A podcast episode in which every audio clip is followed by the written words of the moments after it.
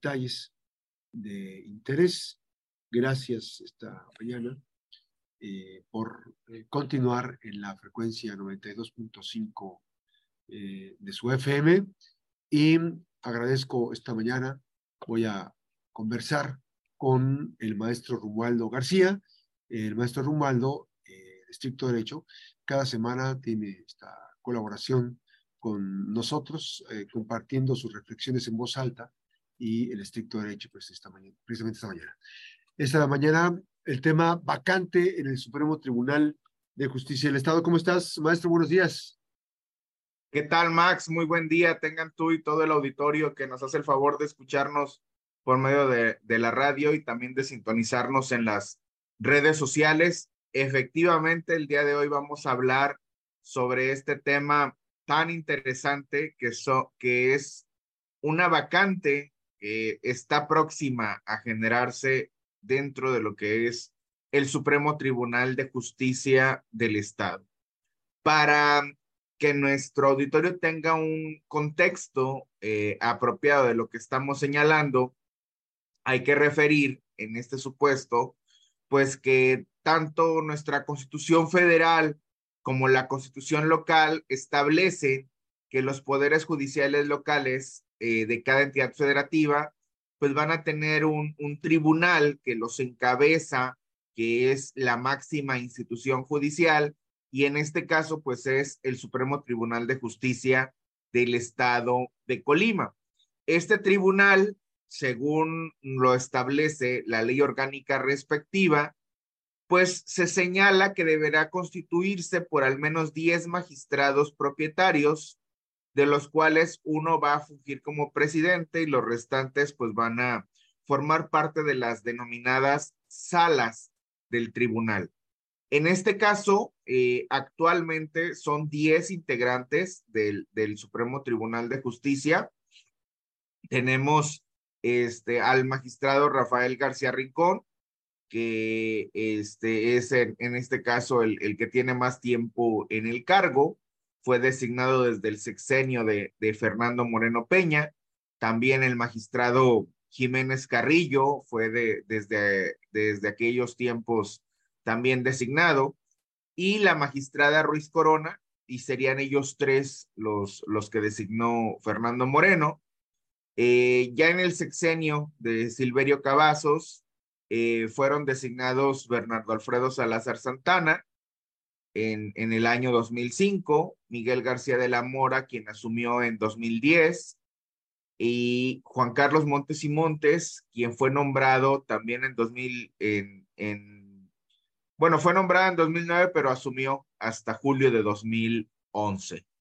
Y durante el sexenio de, de Mario Anguiano, no se hicieron designaciones en el Supremo Tribunal por eso nos brincamos hasta el sexenio de, del anterior gobernador, de José Ignacio Peralta Sánchez, quien él sí, eh, digamos que completó la integración del tribunal con la, las designaciones de Leticia Chávez Ponce, de René Rodríguez Alcaraz y de Sergio Marcelino Bravo Sandoval. Los tres fueron nombrados en septiembre de 2018. Y por último, antes de dejar el cargo, la magistrada Lilia Hernández Flores, quien fue nombrada en septiembre de 2021, también por, por parte de José Ignacio Peralta, aunque todos en su momento pues lo, lo dijimos y lo comentamos, pues que este nombramiento obedecía más a una eh, petición o a una eh, solicitud de, de parte de la actual gobernadora, y en el caso de la magistrada Lilia Hernández, aunque ella, digamos que es la más reciente, porque fue nombrada en septiembre de 2021 sí. y tiene apenas dos años en el cargo, pues es la que próximamente, ma más cercanamente, se le va a terminar el, el cargo, porque ella solamente fue nombrada para completar el periodo de, del anterior magistrado Mario de la Madrid Andrade, quien renunció a, a, la magistratura y por eso en septiembre de 2021, cuando se le nombra a la magistrada Lilia Hernández, pues ella solamente es para que cubra este, este periodo que, que faltaba. Entonces, tenemos a, a estas 10 personas, son siete hombres y tres mujeres, son cuatro que vienen de la carrera judicial, seis que son externos a la carrera judicial y, repito, tres vienen del sexenio de Fernando Moreno, tres del sexenio de, de Silverio Cavazos y cuatro fueron nombrados por Nacho Peralta, aunque la última que mencionamos, pues como, como todo mundo sabemos, venía por parte de, actual gobernadora Indira Vizcaín. En este caso, estas 10 personas eh, se tiene conocimiento y es, es precisamente lo que vamos a comentar el día de ahora, que está próximo a, que se concrete el trámite de la pensión de, de uno de ellos, que no es uno de los más antiguos, sí es el de, en este caso, el, el de mayor edad, y es uno de los que nombró precisamente José Ignacio Peralta Sánchez.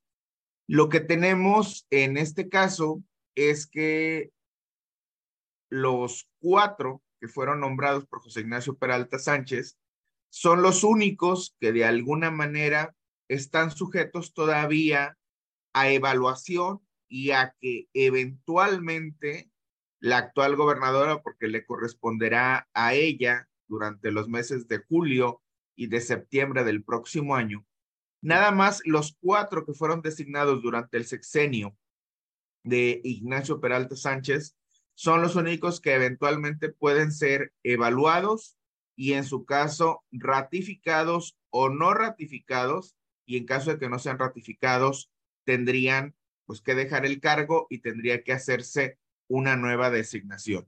No sé si alcanzamos a, decir quién es el que se jubila, quién, quién es el que se pensiona o vamos a la pausa y, en este, y regresando lo señalamos. vamos a dejarlo en suspenso ahorita. Eh, 8 con 20 minutos, estricto derecho con el maestro Rubaldo García, esta mañana platicando sobre la vacante que habrá en el Supremo Tribunal de Justicia del Estado. Una pausa, regresamos. Esta, estos magistrados, hay que decirlos, eh, para recapitular ahí en esta pausa, eh, Rubaldo, eh, muchos de ellos eh, podrían este, jubilarse. ¿Hay condiciones para que un magistrado se jubile? Digamos, ¿no? Bueno, eh, ¿Tienen derecho a jubilarse? Sí, es lo que mencionamos hace un momento. Y quienes podrían jubilarse sobre todo son de los que fueron designados en, en, primer, en un primer momento. Porque los primeros seis, los designados durante los exenios de Fernando Moreno y de Silverio, tienen la condición de ser inamovibles en el cargo. ¿Qué significa esto? Pues que ellos casi podríamos decir que están de manera vitalicia. En tanto no se retiren, en tanto no, no renuncien o no se jubilen o pensionen en, en su caso, pues ellos mantienen este cargo y van a seguir ejerciendo la, la magistratura. Ahora, de estos seis que son inamovibles, pues sí hay ya algunos que pueden perfectamente jubilarse. Sin embargo, hay que recordar que en este momento se encuentra vigente la actual ley de pensiones que está a partir del año 2019. Y entonces esta ley de pensiones establece un tope como monto para la jubilación. Y entonces quien quiera jubilarse tiene que hacerlo con ese tope. Estamos hablando de una cantidad aproximadamente de 40 y, cuarenta y tantos mil pesos mensuales. Y entonces tendrían que irse, en su caso, con una pensión por jubilación de un monto máximo por esta cantidad.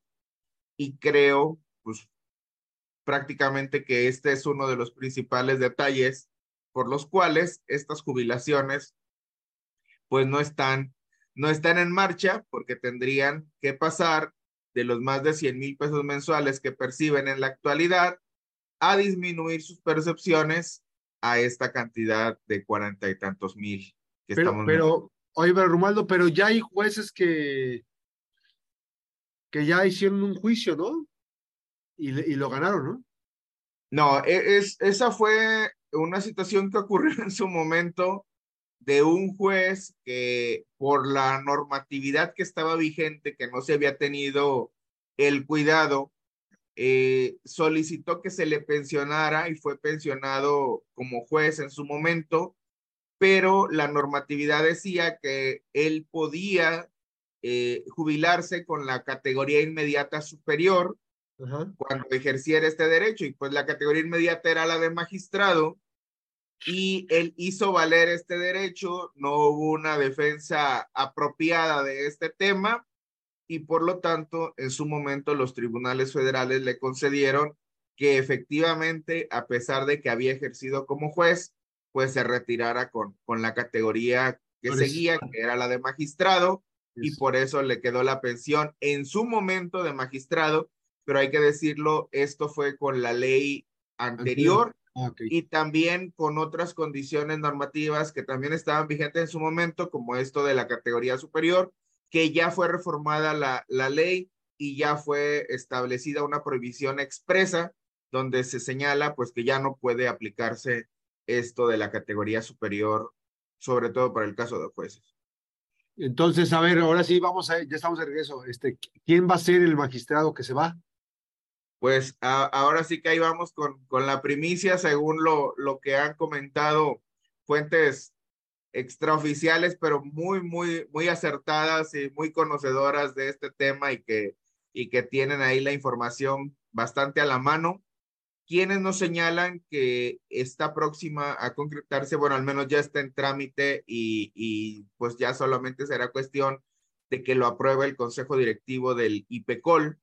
La, la pensión del magistrado René Rodríguez Alcaraz. ¿Cómo crees? Está, por concretarse. Eh, él es uno de los que pudiera, este, desde hace tiempo, pensionarse. A veces, eh, para que lo entienda nuestro auditorio, hacemos uso indistinto de estas dos palabras, pensionarse y jubilarse. Y son. Y son distintas eh, de esta manera. La pensión dentro de las pensiones queda incluida la, la jubilación. Una de las pensiones puede ser por jubilación. Entonces, todos los que se jubilan, pues de alguna manera también son pensionados, porque su pensión es por jubilación. Pero todos los que se pensionan, pues no necesariamente puede ser por jubilación, también puede ser por vejez, también puede ser por cesantía en edad avanzada, en fin. El caso es que aquí, pues el magistrado, estamos hablando de una persona que ya tiene 73 años, ya desde hace tiempo podía haberse eh, retirado por alguna de, las otras modalidades de pensión. Sin embargo, pues nos señalan que ahora en esta ocasión ya, ya se iniciaron los trámites, ya está por, pues nada más de que la gobernadora, como ha ocurrido en otras ocasiones, pues dé luz verde y esto se, se autorice por el Consejo Directivo. Pero aquí precisamente es donde viene lo interesante, porque vamos a ver con qué cantidad lo va a pensionar el Consejo Directivo del IPECOL. Porque la ley es muy clara, la ley establece esta prohibición del tope máximo de las jubilaciones y ninguna persona, ni siquiera bajo el pretexto de la independencia o de la autonomía judicial o de la irreductibilidad de sus percepciones, pudiera serle autorizada una pensión por un monto mayor al que la ley señala. Y aquí, según se ha mencionado, al parecer se está mencionando la hipótesis de que pueda ahí argumentarse de cierta manera medio truculenta para que le puedan dar una pensión por el total de la cantidad que en este momento percibe. Y eso sí sería algo indebido, sí sería algo ilegal por eso habrá que estar muy pendientes de las, de las sesiones del Consejo Directivo del IPECOL. Y si ya estamos diciendo que se va próximamente el magistrado Rodríguez Alcaraz, pues también ya está cocinada la propuesta de quién va a sustituirle y también esa es una situación que pinta bastante para considerarse como irregular porque a decir de estas fuentes bastante fidedignas, la propuesta para que sea nombrada sería una sería magistrada y sería la licenciada Brenda Gutiérrez. Gutiérrez en este caso, pues aún cuando la gobernadora tratará en su momento de hacerlo ver como un logro para las mujeres, como una cuestión de, de feminismo, pues sí hay que decirlo desde este momento que no es correcto, que no es la, la opción más apropiada, porque Brenda Gutiérrez no tiene carrera judicial, Brenda Gutiérrez no tiene experiencia alguna en la judicatura y en este momento, pues lo menos que necesitamos las y los colimenses es que llegue una improvisada a un cargo de este nivel. Qué bueno que la gobernadora le preocupe y haga lo necesario para incorporar más mujeres a estos cargos decisivos, pero ahí tiene toda una baraja bastante amplia en las juezas de primera instancia. Si ella quiere posicionar a una mujer, ahí están las juezas, que son mujeres que han trabajado muchísimo tiempo, que por muchos años se la han partido todo lo que se ha requerido en, en esos espacios día a día trabajándole y lo menos que puede hacer es reconocerles esta trayectoria, estos esfuerzos y este trabajo que todo este tiempo han desarrollado. Es pues. Oye, a ver, eh, no hay que perder de vista este, este tema. Eh, ya se tiene que hacer un acto de justicia. Hay muchas mujeres juezas que son muy destacadas en lo penal, en lo familiar, que tienen una una personalidad muy emblemática, digamos, en el desempeño de su responsabilidad. Y llevar a una persona externa, así tenga, no sé, maestría o doctorado, me parece que no es oportuno, ¿no? Este, es tiempo de, hacerle justicia a las estructuras, ¿no? Hay jueces, eh, juezas que son muy, muy buenos, ¿no? Y que se han formado, o sea, ya les toca a ellos, ¿no? que además tienen esta experiencia, esta sensibilidad, el hecho de juzgar todos los días a tus semejantes, e, e, es, eso no te lo da ninguna maestría, no te lo da ningún doctorado. El, el, estar en contacto día con día con la población que se ve aquejada por todos estos, todas estas problemáticas de carácter judicial, pues eso, quienes lo han vivido y quienes han tenido que afrontarlo todo el tiempo, pues han sido quienes, estás, quienes están ahora ejerciendo la judicatura y que muchas veces, pues no nada más son actualmente juezas, sino que tienen una trayectoria de años y que han sido antes secretarias, han sido proyectistas, han sido actuarias, tienen una carrera judicial consolidada y entonces es el momento de que se le reconozca. Y aquí hay que decirlo, ¿eh? El, hace dos años cuando se hizo la designación pactada entre José Ignacio Peralta Sánchez y e Indira Vizcaíno respecto de la actual magistrada Lilia Hernández Flores, que en ese momento era jueza familiar, aquí lo reconocimos y aquí lo aplaudimos y dijimos, es una buena decisión. Es una buena decisión y también coincidieron pues el foro jurídico, la sociedad colimense en reconocer que se había hecho justicia a un perfil tan destacado, tan limpio como el de la, el de la actual magistrada Lili Hernández y esperemos que en este caso, pues la gobernadora pueda tomar una buena decisión y pueda este, hacer un nombramiento que corresponda precisamente con estas características. Sí, lo, lo, lo, interesante es que no tienen que repetir las historias de antes, ¿no? Este, que es eh, empoderar a los cuates, a las amigas, ahora en este caso. Eh, lo, interesante es dar eh, todo el foro. Podemos aquí decir muchos nombres, o sea, pero no se trata de eso, o sea, no estamos aquí promocionando. Estamos convencidos, digo, y lo coincido contigo, Romualdo, que mm, es a través de la carrera judicial, el, desempeño en, campo todos los días, diariamente juzgando, las y los jueces, las juezas, los jueces, tienen una mayor pues, visión ¿no? de lo que sería el desempeño. Traer a una persona de fuera, externa, pues no vendría a enaltecer el trabajo ¿no? tan importante. Y este, pues hay una movilidad, ¿no? O sea, sacan a los, ¿cuántas posiciones van a ser? Dos, ¿no?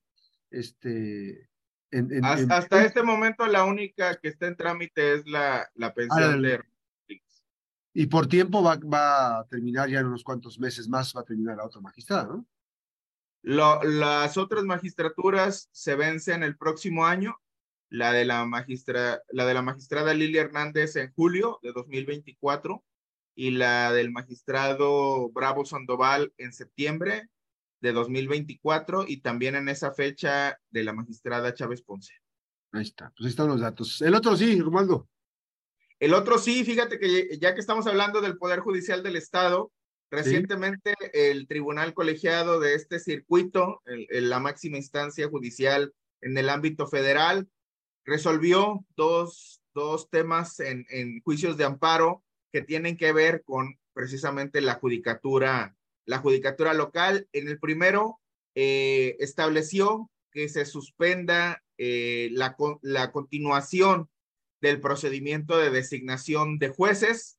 Hay que recordar que desde el año pasado está iniciado un procedimiento para hacer designaciones de jueces que en su momento en este espacio lo comentamos y que fueron señaladas diversas irregularidades que acontecieron, pues ese, ese procedimiento está impugnado en amparo y se acaba de resolver, pues que confirmando precisamente que no se haga ninguna designación hasta que el tribunal colegiado de circuito revise la legalidad del procedimiento para ver si fue ajustada a derecho. Ese fue uno. Y acaba de resolver también otro amparo donde le da la razón a la Asociación de Jueces y Juezas de Primera Instancia del propio Poder Judicial del Estado para que se les homologuen los salarios a la percepción más alta que, que perciben en, en, este caso los jueces de, de Manzanillo y que todos los jueces y juezas del Poder Judicial del Estado ganen exactamente lo mismo obviamente esta decisión va a tener un impacto presupuestal pues bastante considerable que me señalan que ya andan por ahí haciendo las, las negociaciones, regateándoles para ver si, si pueden este, de alguna manera hacerle un descuento para, para que esto se cumpla. Creo que es bastante inapropiado, ya, ya, te, ya existe una sentencia, si quisieron haber negociado, pues tuvieron que haberlo hecho con, con bastante anticipación a estas instancias. Ahora ya hay una determinación judicial y lo único que queda es cumplir. Quizá no es lo que, lo que más le agrade en su momento a la gobernadora, pues porque de ahí va a tener que salir el recurso para dar cumplimiento a esta sentencia, pero se trata de una determinación judicial y las sentencias pues no son para estarlas este, criticando, sino para cumplirlas se acata. Y bueno, este, la verdad es que sí va a ser interesante ver, cómo responde la gobernadora, porque la gobernadora es de carácter este, fuerte, la maestra en derechos humanos es de carácter fuerte. Eh, sin embargo, pues ya ves con lo que pasa con el Instituto Electoral del Estado, ¿no? O sea que no le, le, están regateando, escamoteando los recursos económicos y dicen no hay, no hay y no hay. Entonces, este, pues va a pues ser... Veremos si, la maestra en derecho eh, tiene, este, aparte de la sensibilidad que debería tener como gobernante, pues la capacidad jurídica suficiente para entender que se trata de una determinación judicial firme, de última instancia, que no puede ser controvertida y menos revocada en ninguna otra instancia, ni siquiera en la Suprema Corte, y que lo único que le queda es, como señalaste, acatarlo puntualmente. Gracias a Romualdo eh, García, el maestro Romualdo García, estricto derecho, esta mañana en la mejor. Un gusto siempre saludarte, Romualdo. Buen día. Gracias, Max. Un gusto a todo el auditorio. Vamos a ir a la pausa, regresamos.